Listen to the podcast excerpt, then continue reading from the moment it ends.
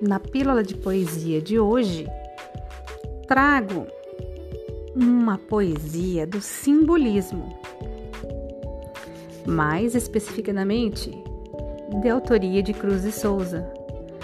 Cruz de Souza era negro e filho de escravos. Enfrentou o preconceito e se tornou um dos maiores nomes do simbolismo no Brasil.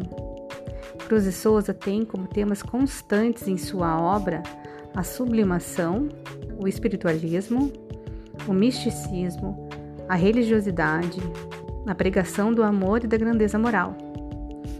O simbolismo, como movimento estético, reflete um momento histórico bastante complexo. Marca a transição para o século XX.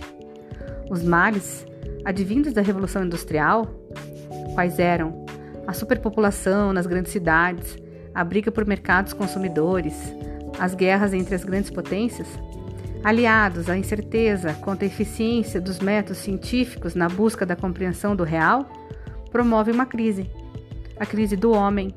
O homem é levado ao sentimento da descrença, da desesperança, do desalento.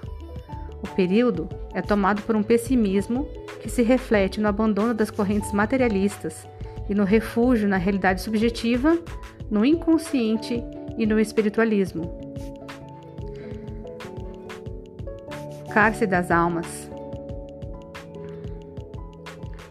Ah, toda alma num cárcere anda presa, soluçando nas trevas, entre as grades, do calabouço olhando imensidades, mares, estrelas, tardes, natureza. Tudo se veste de uma igual grandeza quando a alma, entre grilhões das liberdades, sonha e sonhando as imortalidades, rasga no etéreo espaço da pureza. Ó oh, almas presas, mudas e funéreas, nas prisões colossais e abandonadas, da dor do calabouço atroz, funéreo, nesses silêncios solitários graves, que chaveiro do céu possui as chaves para abrir-vos as portas do mistério? O poema Cárcere das Almas, que, que declamei para vocês, traz uma temática que exemplifica de forma clara a tendência pessimista que marcou o fim do século XIX. No poema, nota-se uma preocupação do eu lírico acerca da existência humana. Esse foi o Pílula de Poesia e essa é a Litera Lari. Até a próxima semana.